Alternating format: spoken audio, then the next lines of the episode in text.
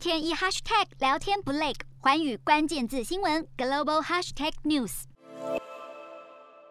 欧盟再度出声力挺立陶宛立场。中国因为不满台湾在立陶宛设立代表处，降低与立陶宛外交关系。欧盟执委会二十一号表示，欧盟并不认为双方设立代表处违反欧盟的一个中国政策。同时强调，在立陶宛年中开始面临中国持续采取胁迫措施时，欧盟都一直展现支持。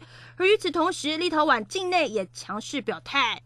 媒体报道，立陶宛国会外交委员会主席帕维里欧尼斯表示，北京对立陶宛越强硬，自由民主世界就会越反感，甚至产生反作用力。而有中国学者分析，中国至今仅降格和立陶宛的外交关系，之所以没有断交，主要是考虑不会对欧洲关系过度冲击，甚至很可能对欧洲其他国家造成重要的影响，因此态度做法上趋保守。